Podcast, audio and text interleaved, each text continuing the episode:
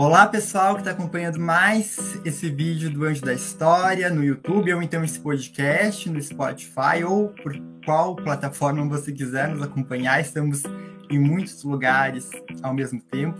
Sejam bem-vindas, bem-vindos, bem-vindes a esse episódio, mais um episódio espetacular que nós estamos gravando ele no dia 15 de dezembro de 2021 mas será o primeiro episódio a ser postado no ano de 2022. Né? Vai ser o, o episódio do mês de janeiro. E eu estava olhando, é o, o episódio de, uh, ao longo da trajetória do, do Anjo da História, o episódio de número 13. Então, enfim, 2022, 13, deixei no ar aqui as, as coincidências uh, que o nosso projeto está proporcionando. Já vou chamar aqui os meus colegas de entrevista, meus parceiros.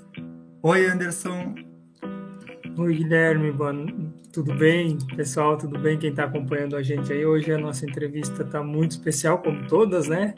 Mas hoje tem aquele gostinho especial de trazer é, um livro docente conosco, um doutor, né? O doutor José Alves, de Freitas Neto. Então vamos, vamos ver o que, que sai aí hoje, pessoal. Obrigado mais uma vez por estar compondo a mesa e vamos em frente. É isso, estamos muito honrados hoje. E vou chamar agora a Agatha. Oi, Agatha. Oi, gente. Um prazer estar aqui mais uma vez com vocês e vamos, vamos lá para mais um episódio que vai ser mais uma vez muito, muito bom. Muito, vai agregar muita coisa e eu tô numa expectativa bem boa. Ah, eu, eu também tô, então já vamos dar conta dessa expectativa, chamando o nosso convidado, que vai falar sobre as pesquisas dele, principalmente sobre a história da Argentina no século XIX, né, um especialista em história da América Independente, que é o José Alves de Freitas Neto. Ele é professor livre-docente do Departamento de História da Unicamp, tem graduação em Filosofia pela Universidade de São Francisco, mestrado em Filosofia pela PUC de São Paulo, doutorado em História Social pela USP e pós-doutorado no Instituto de Estudos Latino-Americanos da Columbia University. Desde maio de 2017, é diretor da Conveste, a Comissão Permanente para os Vestibulares da Unicamp. Tem experiência na área de História da América, com publicações e pesquisas relacionadas aos temas de cultura e política nas Américas, séculos 19 e 20, com ênfase nas histórias de Argentina e México, em temas como história intelectual, cultura visual e história contemporânea. E, recentemente, 2021, publicou o livro Percorrendo o Vazio, Intelectuais e a Construção da Argentina no século XIX, fruto da pesquisa para sua tese de livre docência na Unicamp, e além disso, é mais um dos contatos do nosso orientador, o Fábio, que foi supervisionado pelo José Alves no, no pós-doutorado. Então, estamos muito felizes com a tua presença. Seja muito bem-vindo, José. Olá, pessoal. Eu estou muito honrado pelo convite. É um prazer conversar com vocês, Guilherme, Anderson, Ágata e com todo o público de vocês. É, é, é muito bom ver as iniciativas de comunicação da história, de, de estabelecer esse diálogo mais amplo com outras pessoas que são do campo acadêmico, mas também que têm pura e simplesmente um desejo, uma curiosidade com a nossa com a nossa atividade, que é o fazer história. Então, nesse sentido, parabenizar vocês pelo projeto, parabenizar o Fábio, que é uma pessoa muito um amigo muito querido e é um privilégio, realmente é uma honra participar aqui dessa de ser o 13º convidado para 2022 estar aqui com vocês nessa conversa e nesse papo. Legal, professor. Eu já vou é, começando então a fazer as perguntas aqui, né, para a gente ter uma, uma, uma, dinâmica um pouco mais fácil aqui. É, então, é, o senhor, o Guilherme comentou, e a gente tem conhecimento, né, que o senhor é diretor então da Comissão Permanente de Vestibulares, né, da Convest, aí da Unicamp.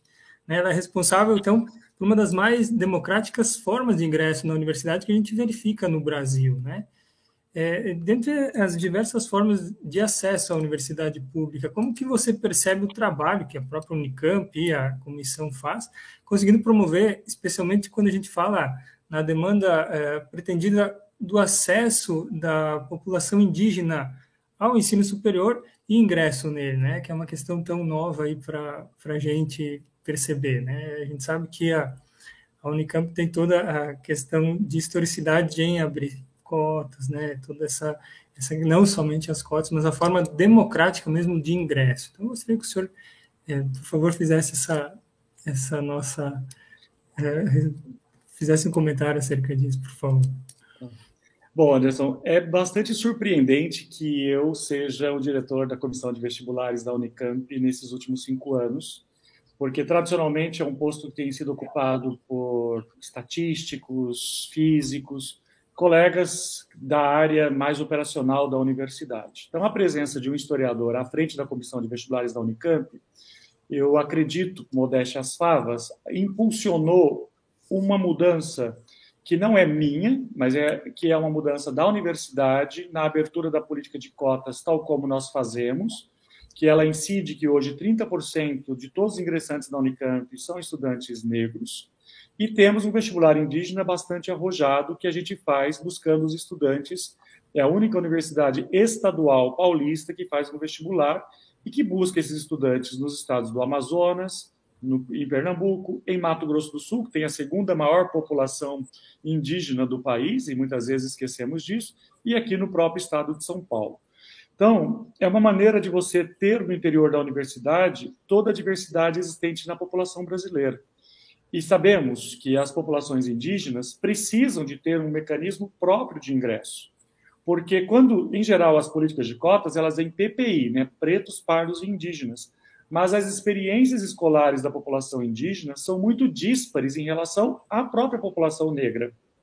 Né? Então, mesmo a população negra tendo todas as, todas as questões relacionadas à ausência de oportunidades, às desigualdades, ao racismo estrutural, eles, de alguma forma, frequentam um tipo de escola que é diferente daquele dos estudantes indígenas. Então, a concepção de fazer um vestibular próprio é eu tenho que cobrar e que disputar por uma vaga entre aqueles que têm experiências aproximadas.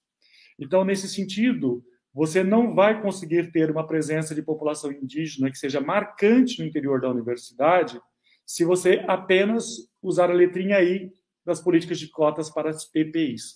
Então, a importância de você ter um vestibular próprio para a população indígena, além do que esse vestibular ele é mais simples, ele trabalha com outras categorias mas ele faz tornar visível para os candidatos a sua própria cultura. As referências que sejam dadas a partir de uma contextualização que envolve o seu cotidiano. Então, isso é uma das características. Agora, eu também, isso é um dado o mais visível, né, que é a realização desse vestibular, e este ano de 2022 estamos realizando em conjunto com a Universidade Federal de São Carlos e ofertando 195 vagas, 130 da Unicamp e 65 de São Carlos, para os estudantes indígenas.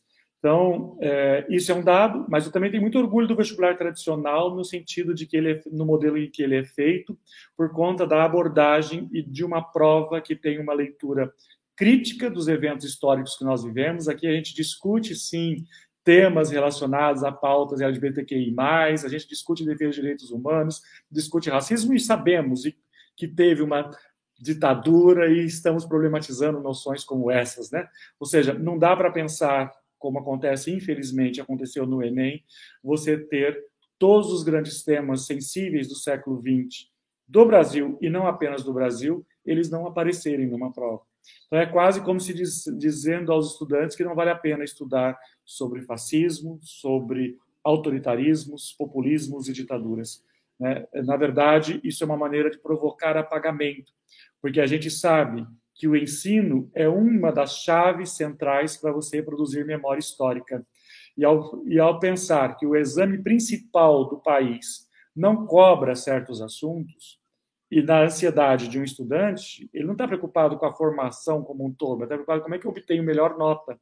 Então, muitas vezes ele vai gastar mais tempo discutindo um tema que também é relevante, não estou desprezando outros assuntos, mas o que não dá para aceitar é que em exames de seleção nós não tenhamos os grandes problemas estruturais e culturais e históricos do nosso país. Não tem como não tratar de escravidão de uma outra perspectiva, não tem como não abordar a questão do racismo, não tem como não abordar as desigualdades e todas e todas as grandes pautas que a sociedade brasileira tem que avançar e muito para que ela possa de fato construir algo que seja minimamente próximo a uma experiência de sociedade que quer se construir enquanto sociedade democrática e republicana. no sentido de que tem que aprender a respeitar os valores, os princípios e as diferenças. Então, nesse sentido, eu tenho muito orgulho de estar à frente de uma equipe muito afinada, uma colaboração de, muito, de muita gente, mas que dá uma guinada e que é uma contribuição, porque o vestibular da Unicamp, assim como outros também, eles ficam, eles têm uma função que é selecionar o aluno, mas ele fica como estratégia de ensino para os anos seguintes, porque os professores voltarão, as professoras voltarão aos textos para poder ensinar, para poder para poder trabalhar em sala de aula. E a nossa prova ela é altamente contextualizada, leva a uma problematização, leva a uma reflexão, porque a Unicamp quer alunos que sejam bons leitores e que tenham uma visão crítica sobre o mundo em que se vive.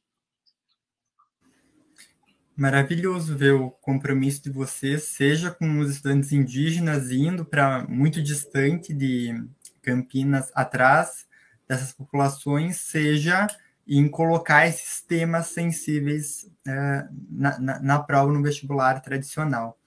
E por falar em temas... Só queria complementar isso até, professor, pela questão é, constante na nossa Constituição Federal, né, de pluralismo mesmo, né, porque não está promovendo isso dentro dessa sociedade democrática. Né, então é muito interessante ver isso tendo espaço público como forma abrangente. Né. Só esse comentário que eu queria falar. Dizer. É, e aí, se me permite uma questão, né? É, a presença desses estudantes muda a nossa maneira de trabalhar. Então, por exemplo, sendo professor de História da América, que eu sei que esse é o nosso tema, né? Então a gente fala muito de indígenas, né? Agora, outra coisa é eu falar do indígena que não é o que está no meu texto, é o que está na minha frente. Né? E nós fazemos provas, inclusive nessas regiões fronteiriças, né? São Gabriel da Cachoeira, Tabatinga, muitos estudantes têm a experiência da conhecimento da vivência na Colômbia. Então, você tem uma questão que me obriga, por exemplo, ao dar aula, quando eu dou aula, não se ah, os indígenas. Opa! Né? Tá, tá, tá, tão naturalizado uma maneira de dizer que agora não, vamos ouvir o que eles e quais são as referências. Então, isso nos obriga a ler outros textos. Isso é parte do processo que é uma coisa é incluir, permitir o acesso. A outra coisa é a ruptura epistêmica que começa a acontecer quando eu, ao montar as minhas aulas, tomo cuidado em relação à maneira um cuidado que eu deveria ter tido sempre, mas que com a invisibilidade desses estudantes, talvez eu não teve, eu não, eu, eu não talvez não, certamente eu não tinha o mesmo cuidado ao tratar de certos assuntos que agora eu passo a ter mais. Né? Então acho que isso é um grande recado para todas as universidades, né? para todos os colegas que trabalham nas universidades.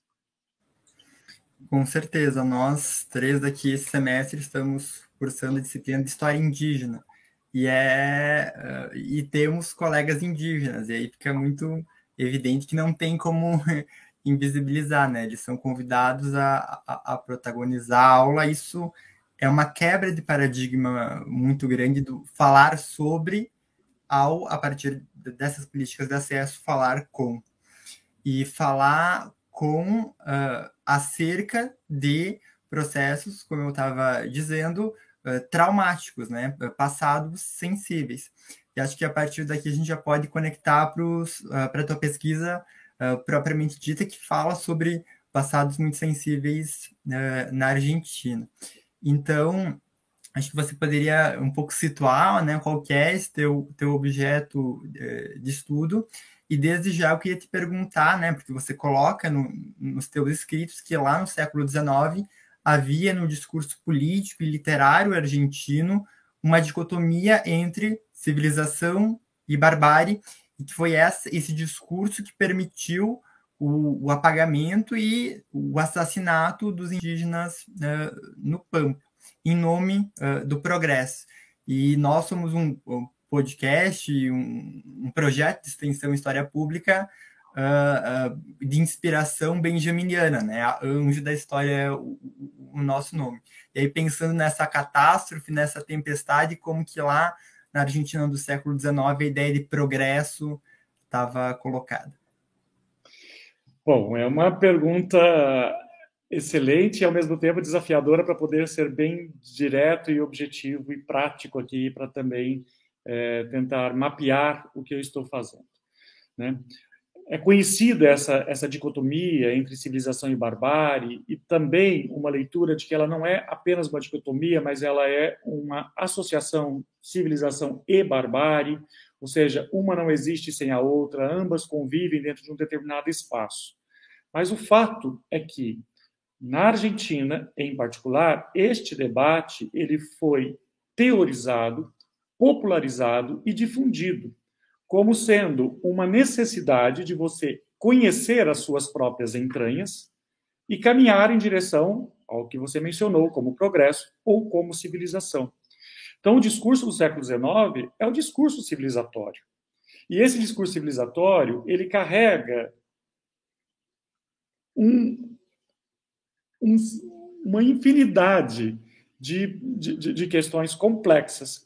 Só que, ao serem apresentados, eles não foram apresentados com essa complexidade. Eles foram apresentados como sendo o que é a civilização e por que é que nós devemos desejar a civilização. Então, voltando ao Benjamin, né, cada monumento à civilização é um monumento à barbárie.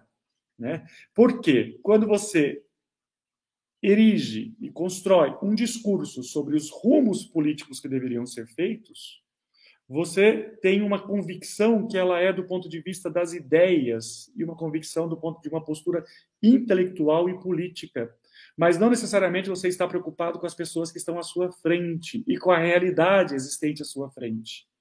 Por isso que se produziu, no caso argentino, um discurso tão forte nas letras, entre os letrados, nos primeiros textos literários, esse discurso tão forte de conquistar o deserto, de avançar sobre o vazio, sobre aquilo que não existe, sendo que existiam populações indígenas. Então essas populações nativas, elas as populações originárias, elas já foram sendo apagadas e foi se permitindo, foi se, assim, à medida que esse discurso se propaga, você legitima uma violência, porque não é que eu estou fazendo a violência, eu estou levando, levando a civilização volta a ter um discurso quase missionário, tal como o discurso original da colonização, que tinha, por exemplo, um pano de fundo religioso, levar à salvação. O que é ser a salvação no século XIX?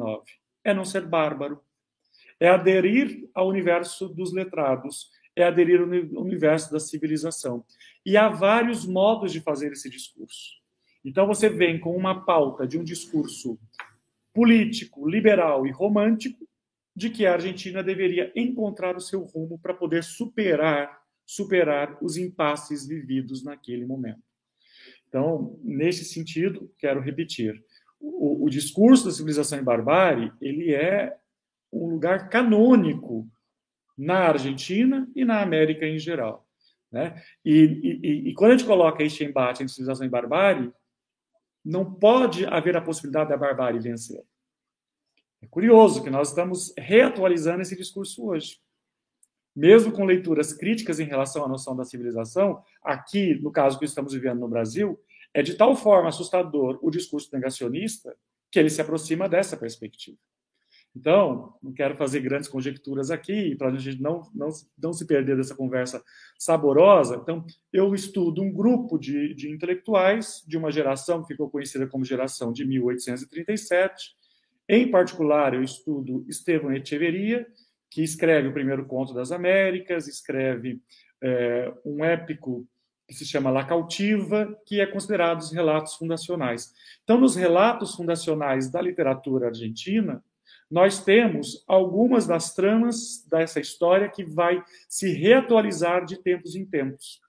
Então, é esse discurso que eu estudo e junto a, esse estudo, a esses discursos eu estudo alguma uma publicação em específico chamada La Moda, que é uma publicação para mulheres e jovens. É interessante porque ao colocar esses públicos, as mulheres e os jovens, há um anseio e uma expectativa de que aqueles que não participam desse processo político, que não participam desse processo histórico, possam incorporar esse discurso de uma vida republicana e de uma vida que levasse à superação da, da vida política que se tinha com o caudilismo e com a perseguição existente no governo do Rosas, que era, um, era uma verdadeira tirania existente na Argentina ali na década de 30 até os anos 50. Né? Então, havia uma situação concreta, há um tirano no poder, e nós reagimos pelas letras contra esse tirano. Só que na, ao atacar o tirano, ataca-se também o público, ataca-se também as pessoas que, que dão apoio a esse, a esse tirano. Eu vejo muito mimetismo no discurso que nós estamos vivendo agora, porque afinal de contas há um governo tirânico, né? há um governo extremamente autoritário e há aqueles que o apoiaram. E há aqueles que o apoiaram por quais circunstâncias? Claro que nós temos que fazer várias decoupagens para poder entender diferenças entre um voto por raiva e enganado ou qualquer outra coisa e outro que é uma convicção de origem fascista mesmo, né? Então estou fazendo um paralelo aqui só para a gente perceber e talvez fazer com que as pessoas tenham interesse em conhecer essa história da Argentina em 1837, que tem alguns pontos de aproximação, porque o, o embate era contra um governo tirânico, mas ao mesmo tempo apontando a civilização. E nesse exercício de apontar a civilização, diferentemente do que hoje se discute, naquele momento, você tinha que padronizar e chegar a um ideal de uma nação que tivesse um único, uma única perspectiva. E essa perspectiva era a matriz europeia, era a, a herança das grandes tradições do, ilumini, do iluminismo, né? a, a referência do que seria a democracia. Então, tudo isso são os pontos existentes no século XIX, nesse embate entre civilização e barbárie. E aí, quem não é chamado para esse clube? A população que estava ali. Né? Então, as populações do interior, por exemplo, sobre a qual se pode avançar a partir da cidade de Buenos Aires. Muito bom. Então, agora vamos falar um pouquinho sobre essa geração de 1837 a minha pergunta para o senhor é a seguinte: bom, nesse processo, qual que é o peso do conceito de deserto? Uh, isso para a elite argentina e para os escritores dessa geração de 1837. Enquanto, como você mesmo diz na, na sua tese de livre docência, vazio a ser percorrido. Então, eles, a ideia de deserto aparece no texto do Echeverria, né? é uma das primeiras frases do poema do La Cautiva. Vai aparecer também no texto seminal do Facundo, escrito do, do, do o texto do Sarmiento, chamado Facundo, escrito em 1845. Então, o ponto em que se descreve um deserto, qual é a ideia de deserto? É a ideia de ausência de pessoas, ausência de cultura, ausência, é, é, ausência de construções e de ações humanas. Só que isso é falso, né? Mas, ao mesmo tempo, se traz uma ideia, a ideia de deserto, ela é traduzida de um ponto de vista quase que imediato como sendo uma questão é, é, geográfica, espacial, é uma questão relacionada a uma certa noção de natureza. Então, existe um campo, um deserto, um vazio. E aí, ao trazer o vazio, eu quero problematizar muito mais as referências culturais. Porque este vazio, ele vai ser mais amplo, porque ele permite, inclusive, colocar a cidade de Buenos Aires dentro deste vazio. Porque quando se discute na revista La Moda sobre comportamentos, hábitos, e, e busca-se educar e ilustrar a população, você está falando de um vazio cultural.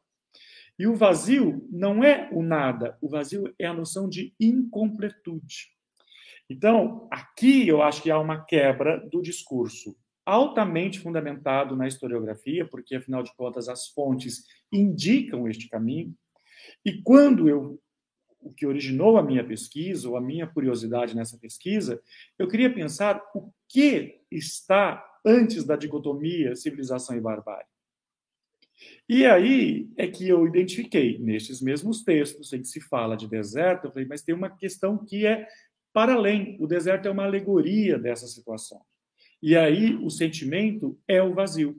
Então, o vazio, para mim, ele funciona como um dispositivo que permite legitimações de outra natureza, construções discursivas, literárias, políticas e legislativas para poder, inclusive, disciplinar os corpos. Então, nesta perspectiva, o vazio ele me permite ter um deslocamento e, portanto, eu só construo a discussão entre civilização e barbárie porque eu localizo que existe esse sentimento, esta incompletude. Então, porque se eu dissesse, por exemplo, tem civilização e barbárie, está uma guerra, alguém vai vencer. Ora, qual é a constatação do próprio, do próprio Sarmiento? De falar que civilização e barbárie vão coabitar. Ora, o que está me incomodando nessa coabitação desses dois sistemas, desses dois, dessas duas modulações de explicação? Então, é isso que, de alguma maneira, foi o que me instigou a fazer a pesquisa, e eu opto pelo vazio e não pelo deserto, embora reconheça o deserto como sendo fundante e muito mais consolidado na historiografia, mas eu busco, até mesmo por conta da minha tradição e formação na filosofia, na formação original, eu busco problematizar essa e, e dar uma amplitude para a noção de vazio que a noção de deserto não dá. Então, acho que em resumo, eu poderia dizer que este é o debate. Não é a mesma coisa dizer que o vazio é o deserto. Não.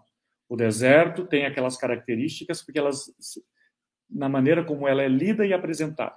E o vazio produz aí um, um sentimento. Por isso que eu usei a ideia de dispositivo. O vazio é um dispositivo que permite que políticos, intelectuais, letrados escrevam sobre o que deve mudar seja na cidade de Buenos Aires, seja as mulheres, sejam os jovens, né? Ou sejam as lideranças políticas. Então, não há um ponto que leve nesse e, e esse e esse e, é, e essa é uma das grandes distinções, porque tradicionalmente quando se fala do deserto, você não pensa na cidade de Buenos Aires. O próprio já citado aqui, o Sarmiento no Facundo, ele vai dizer: se Buenos Aires é a civilização, então, eu estou com textos de sete, oito anos antes, dizendo: não, Buenos Aires não é a civilização. El Matadeiro se dá nos arredores de Buenos Aires. E a revista La Moda fala do comportamento das pessoas, da população, nas ruas de Buenos Aires. No modo de vestir, no modo de portar-se no teatro, na missa. Então, o vazio, ele está entre nós. A ideia do deserto produz distância. Então, é desta maneira que, de alguma forma, é a minha contribuição a este debate. Muito legal ouvir o senhor falar sobre isso, porque, querendo ou não, é um assunto que a gente não tem conhecimento mesmo, né? A gente está tá aprendendo muito aqui. E, dando continuidade, o senhor falou da, do periódico La Moda, né? Uh, você desenvolveu dois projetos de, de pesquisa uh, nesse periódico, estou certa? Sim. Uh, por que, que o senhor dizia que era necessário escrever para o povo? E como se dava essa difusão do discurso da geração de 1837? E desculpe eu não falar a frase em espanhol, é porque eu não arrisquei. Tranquilo, Agatha. Bom, excelente pergunta, porque é o seguinte: a frase era deles um dos, um dos textos para justificar por que é que nós, tão eruditos, tão sabichões, vamos escrever esse tipo de, de, de publicação. Né? Então, um gacetim, é assim que era chamado, La Moda, gacetim semanal de moda, costumes e tal. Ora, é uma literatura, é um tipo de produção, não é nem uma literatura, mas é um tipo de produção, um tipo de escrita menor. Mas por que, que eles estão fazendo? Exatamente, aí mal comparando, um pouco do que vocês estão fazendo. Vocês estão saindo de um discurso que a academia faz para poder estabelecer uma comunicação de história pública. Qual é o intuito? Óbvio que eu sei que vocês não têm o intuito de ilustrar as massas, mas vocês têm, têm o intuito de romper narrativas e permitir diversidade de interpretações e, ao mesmo tempo, não ficar num discurso hermético. Então, quando eles dizem que era necessário escrever, porque eles eram, primeiro, jovens, esses jovens da geração de 37, quando a gente fala geração de 37, a gente pensa muito neles quando eles assumem o poder político, depois dos anos 50, dos anos 60, né? no, no final dos anos 50 início dos anos 60 na Argentina. Mas quando eles estão escrevendo, a maior parte deles tem 27, 28 anos. Então, eles estão muito jovens, como Alberti, propondo situações para o que deveria acontecer no país que estava em processo de formação e que se conflagrou numa guerra civil que durou 50 anos. Então, o que nós estamos dizendo, ou o que nós estamos tentando é, é, mapear, quando eles dizem era necessário escrever para o povo, eles precisavam angariar a simpatia pública. Por quê? Do outro lado, você tinha um caudilho que tinha uma perseguição, tinha uma, um grupo, é, é, é tinha uma milícia que atuava perseguindo os opositores, a mazorca, que é mais, mais orca, ou seja, mais porca, né? Então, que tinha o intuito mesmo de perseguir os adversários. E não podemos esquecer que, neste contexto, né, Rosas, né, um caudilho, portanto, assentado na posse de terras e na posse de armas, ele tinha a seu, ele tinha grande influência e tinha outros tantos que agiam da mesma maneira que ele. Então, estes jovens, que obviamente eram jovens da elite, mas não eram, alguns deles não eram exatamente da elite, mas o fato de você frequentar um salão literário, o fato de você falar outra língua, o fato de você ter estudado e, tá, e, e ter tido ensino superior, por exemplo, como alguns deles tiveram, né, frequentavam já na Universidade de Buenos Aires. Então, nós temos que entender que estes jovens, que estas pessoas, elas estavam se posicionando diante do mundo e buscando angariar simpatias. Eles falam isso na primeira publicação. O nosso objetivo é buscar gente simpática às nossas causas. E quem serão estes? São os jovens, são as mulheres. Nesse sentido, o projeto de La Moda é um projeto diferente dos grandes textos. Mas ele é importante porque ele molda a formação de um público. Pode ser que o projeto não vingue agora, mas ele vingará em algum momento.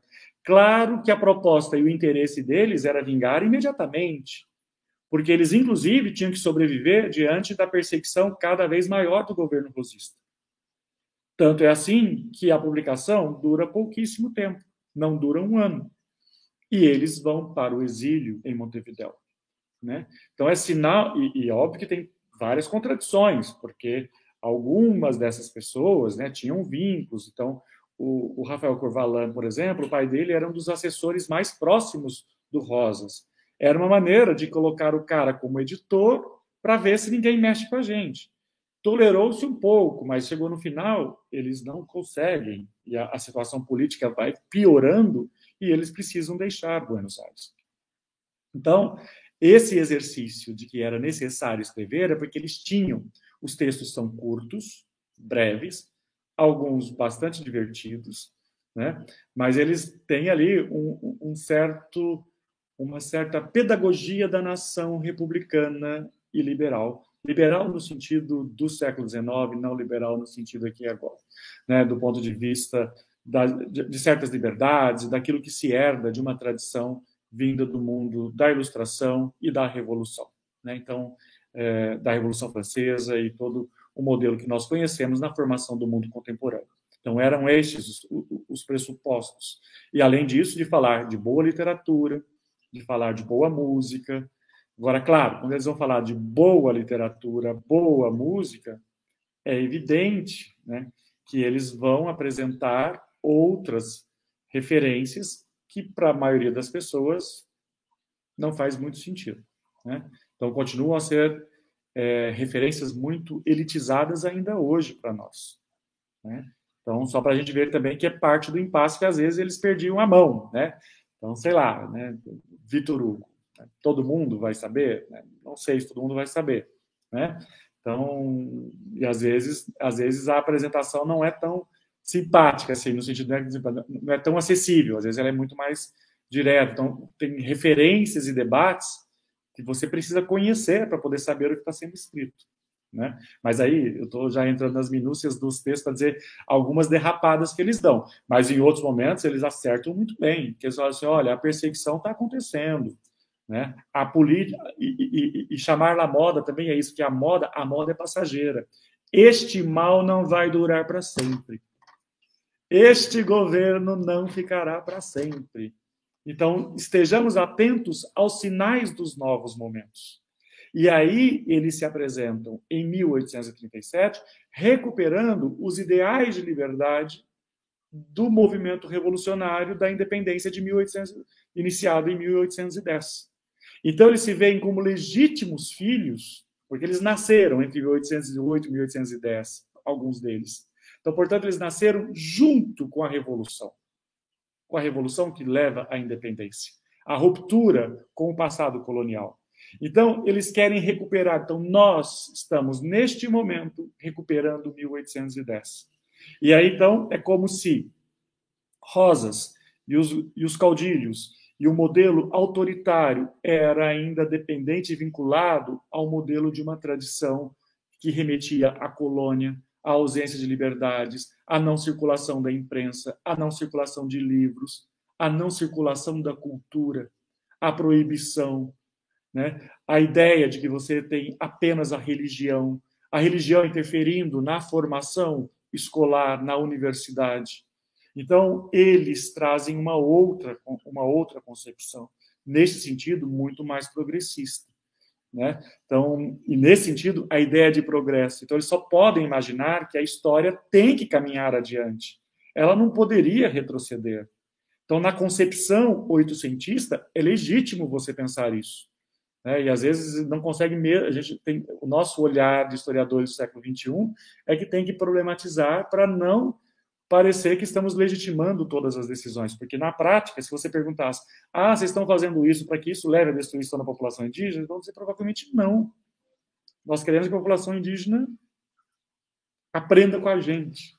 Né? Claro que isso é um equívoco hoje, mas naquele momento era o discurso vigente, por conta de que você não poderia ficar do grande de fora do grande consórcio civilizatório que era dado a partir de uma ideia de das nações, das nações desenvolvidas do mundo, que são quais? A Europa e os Estados Unidos.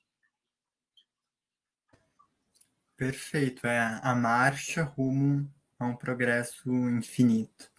E acho que agora a gente pode. Uh, você já comentou um pouco, já refletiu sobre essa ideia de vazio, mas acho que agora a gente pode aprofundar ela um, um pouco mais, que inclusive vou dar os, os créditos aqui. Quem nos sugeriu de fazer exatamente essa pergunta foi o Fábio, então vou repassar aqui com, com muito cuidado, que é pensar o, o que essa hipótese de vazio traz de novidade, traz de diferente frente à história dos conceitos e a, a ideia de deserto, né? Como você colocou, você prefere, trabalha com o, o conceito de vazio ao invés de que simplesmente como é, deserto, enquanto uma falta enquanto uh, constituinte da paisagem cultural argentina. Que ideia de vazio é essa? Então, essa ideia de vazio eu apanhei muito por causa dela e eu continuo apanhando, é, porque ela não é simples de ser. Bom, primeiro, como é que você demonstra o vazio? Se o vazio, vazio é, né? Mas por isso que eu evitei, inclusive, apresentar como sendo um conceito, porque eu acho que o conceito, quando ele. Eu acho não o conceito, ele é capaz de transmitir uma informação por si só. Então, civilização e barbárie são conceitos. Correto ou não a maneira como cada um de vocês que está me ouvindo está entendendo, mas vocês entendem algo sobre civilização e sobre barbárie. Se vocês têm uma visão crítica de civilização, ou se têm uma visão tem mesmo que civilizar, mas vocês sabem o que é civilização. Nós estamos trabalhando com, vamos dizer assim, com um referencial minimamente comum que torna possível discutir aquela noção. Então, conceito é isso. Democracia é um conceito. Se ela é adequada, se ela é perfeita, se ela é imperfeita, aí é outro, aí é o aprofundamento e o desdobramento des, desses conceitos e que muito e que invariavelmente as pessoas tendem a simplificar. A minha opção no vazio e ao chamá-lo de dispositivo é uma referência a Foucault.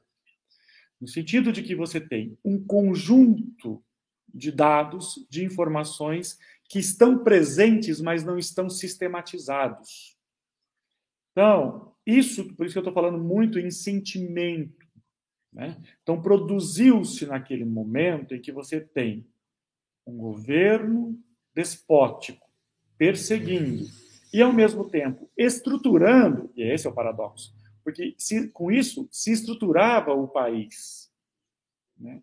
Na conformação daquilo que a Argentina se tornou territorialmente, que nós conhecemos hoje, é nesse governo que ela vai se estruturando. É nesse governo que o país vai se unificando. Porém, em qual custo? Então, você tem ver uma marcha com um governo despótico, como já mencionei, e, ao mesmo tempo, um governo que desdenha da cultura, desdenha das referências literárias. Então, você vai dizer, mas para onde estamos indo? Que situação política é essa? Porque, há, porque houve na Argentina, durante o processo de independência, um debate sobre a legitimação de quem é que pode governar. Então, havia um debate político e jurídico sobre nós termos o poder em nossas mãos. E isso é uma ruptura. E isso é uma maneira que, nos anos do Rosas, buscou-se conter qualquer movimento mais progressista. Então, a volta, então, para não fugir, né? O vazio, ele está aqui porque ele me empresta, ele me mobiliza a chance de perceber que ele está não apenas no deserto, do ponto de vista espacial e o interior, mas ele está na insuficiência das instituições, na inexistência de regras que garantam a estas liberdades que deveriam ser os fundamentos da organização do Estado argentino do, do, vice, do, do antigo vice-reino Rio da Prata, que primeiro vai passar por nomenclaturas, Províncias Unidas, províncias, até chegar à Confederação Argentina. Então, tudo isso, essa inexistência ou essa insuficiência de instituições, de legislação e de espaços em que as ideias possam ser debatidas, é que precisava ser dito. Então, esse vazio, ele está ali. Então, o vazio é incômodo. E eu cheguei, uma outra ideia, talvez explicar um pouco a pesquisa da gente, né? Eu cheguei à ideia de vazio porque todo mundo fala assim, ah, na América tudo é excessivo, ainda herança dessa coisa do barroco de uma maneira simplificada. Na América tudo é em excesso, a natureza é em excesso, tudo é em excesso. E é isso, óbvio que isso faz eco na gente, a gente escuta muitas vezes isso, você já deve ter escutado, já e já concordou com isso em algum momento. E eu falei, engraçado, na Argentina não. Né? Então, o meu incômodo foi aí. E eu falei, então tá, então o contrário do excesso é o vazio. Na Argentina, falta. Né? Não sou eu que estou dizendo. Nos registros documentais e nos debates realizados naquele momento, estão dizendo que falta. Agora, falta o quê? Né? Quando eu fico no deserto, e aí o trabalho do, do, do, do é brilhante, né, de pensar os dispositivos, como é que como é que um discurso de biopolítica se faz na conquista do deserto. Né? Então, eu acho que o meu trabalho dele tem grande diálogo, né? tem um grande diálogo. É, e isso eu cito, e ele sabe disso, nós nos conhecemos há muito tempo e nós trabalhamos juntos exatamente por essas por estes caminhos, né? Mas a questão do deserto, ela já está mais mapeada e ela, e ela indica uma ela é mais precisa, e por isso que o historiador gosta mais. Né? Porque ela, te tá, ela está tanto na fonte quanto numa operacionalidade visível do que é o deserto. Quando eu falo vazio, causa um estranhamento. Porque eu vou percorrendo o vazio. Porque, por isso eu uso também o percorrendo. Porque eu estou identificando esse dispositivo e vendo como é que ele funciona. Ora funciona aqui, ora funciona ali. Ora, ele está dentro do texto literário, ora, ele está dentro de um debate político. Então, se eu tenho a percepção do vazio, eu preciso preencher. Então, agora eu vou colocando coisas, colocando coisas. E este, no meu, na, no, na minha hipótese, que eu, eu sustento isso, né, faz muito sentido nas várias refundações do Estado argentino porque eles sempre estão achando que falta alguma coisa. Né? Então, quando, sei lá, nas reformas né, é, é, é do Irigoyen, na, na, na, incorporação das massas né, durante a questão do peronismo, ou nas, é, é nas, mesmo nas ditaduras, quando tem a reconstrução nacional, eles estão assim, olha, o que que está? Está faltando isso aqui, está faltando disciplina, está faltando ordem. Estou dizendo que eu concordo, estou dizendo apenas que todos esses discursos fundacionais, eles voltam com uma ideia de que estamos aqui e precisamos chegar. Então, repito, o vazio não é o nada, não é um vazio que não exista nada, mas é a sensação de incompletude e, da, e de onde eu estou e para onde eu posso caminhar nessa construção. E nesse sentido, não fugindo da pergunta, o vazio contribui para a história dos conceitos. Embora ele não seja ele mesmo um conceito, ele contribui para poder fazer conexões entre várias outras narrativas. Porque o que vai acontecer ao fim dessa história? Ao fim dessa história se produz nas letras um discurso que legitima previamente aquilo que vai acontecer historicamente. Voltando ao tema do que nós estamos falando, que é da campanha do deserto e a campanha que vai levar à dizimação de muitos povos indígenas. Por quê? Eles já morreram nas letras. Então, eu sei que muitos de vocês não leram, vou dar spoiler, não tem problema nenhum nesse caso aqui, mas é um convite para que leiam, né? La Cautiva. Todas as personagens de La Cautiva é um texto épico, mas todos morrem. Como é que o texto fundacional de um país termina em que a única coisa que fica preponderante é a paisagem? Por isso o deserto é tão forte. Mas as, as personalidades, as figuras, os protagonistas, morrem todos. Então não tem como você não terminar aquele texto incomodado. Você termina um texto com toda a magnitude de um, de um, de, daquela poesia.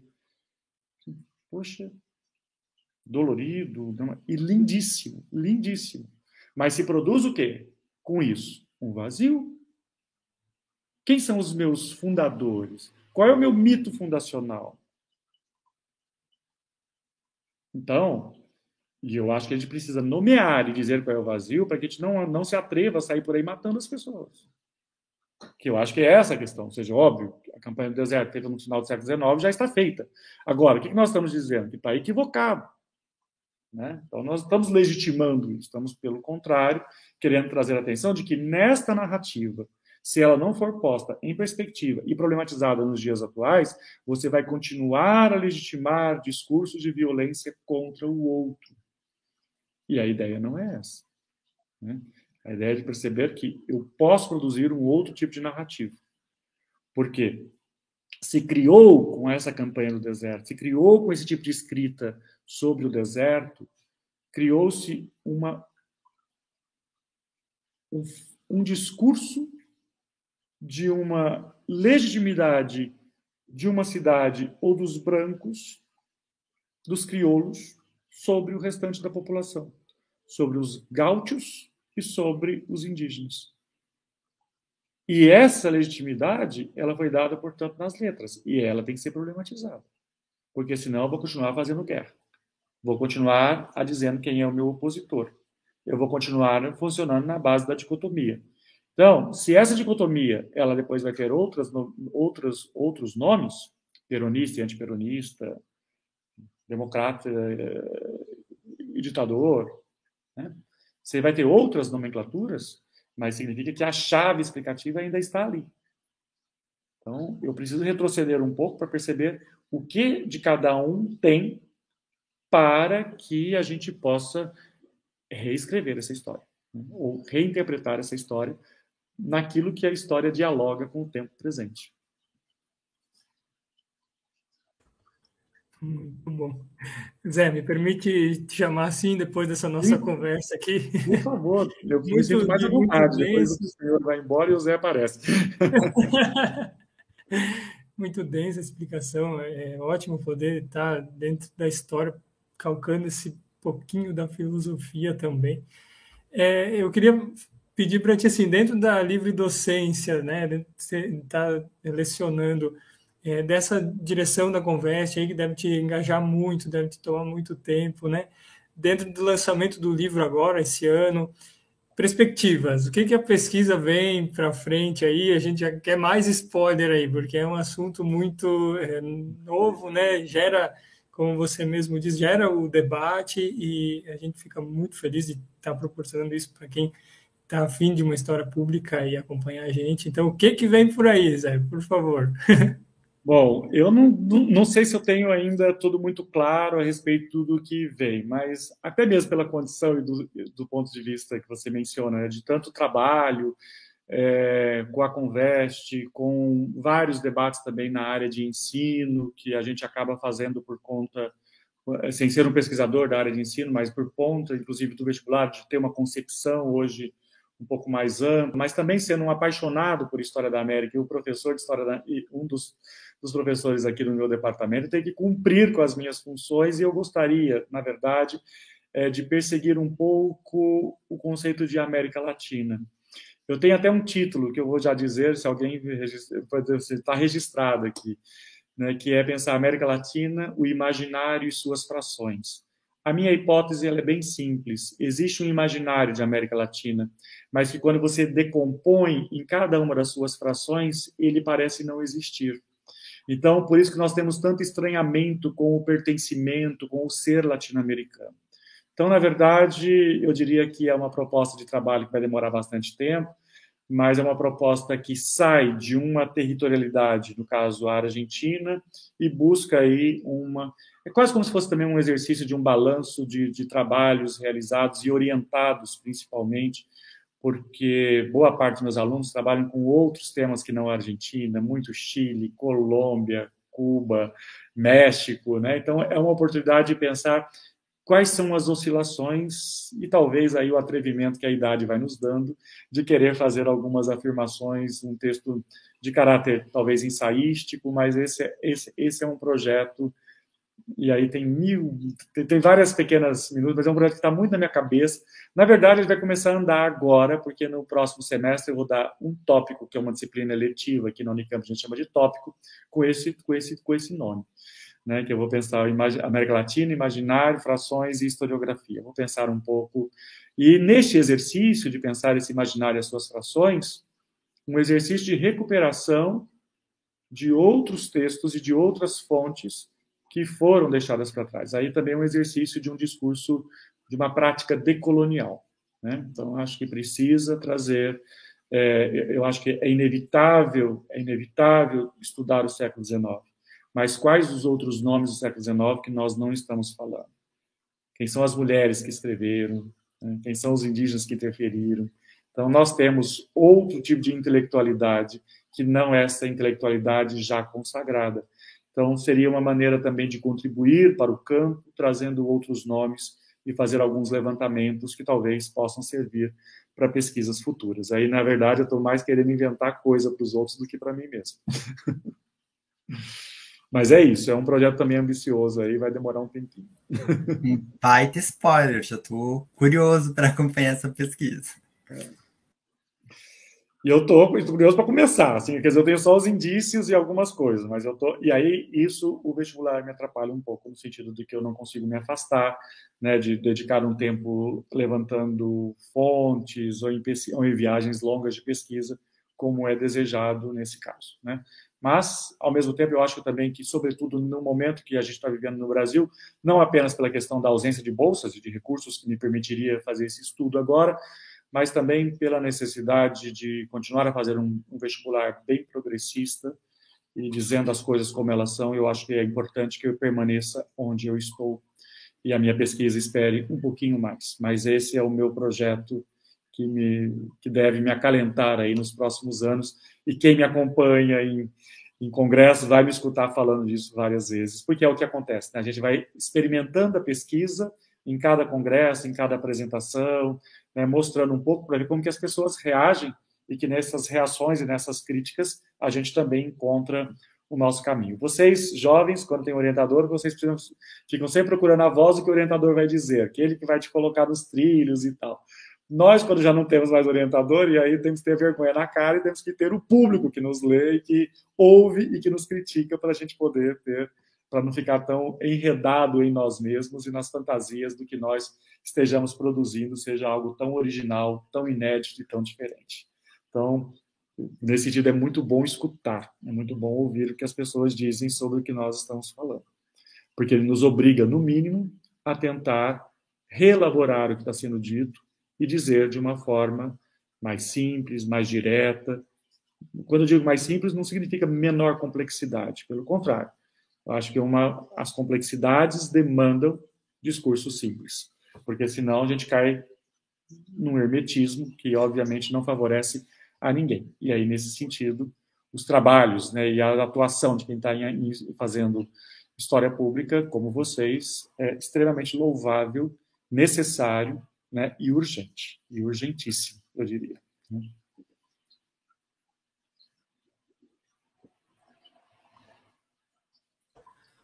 Muito bem, então, professor, obrigado pela presença aqui.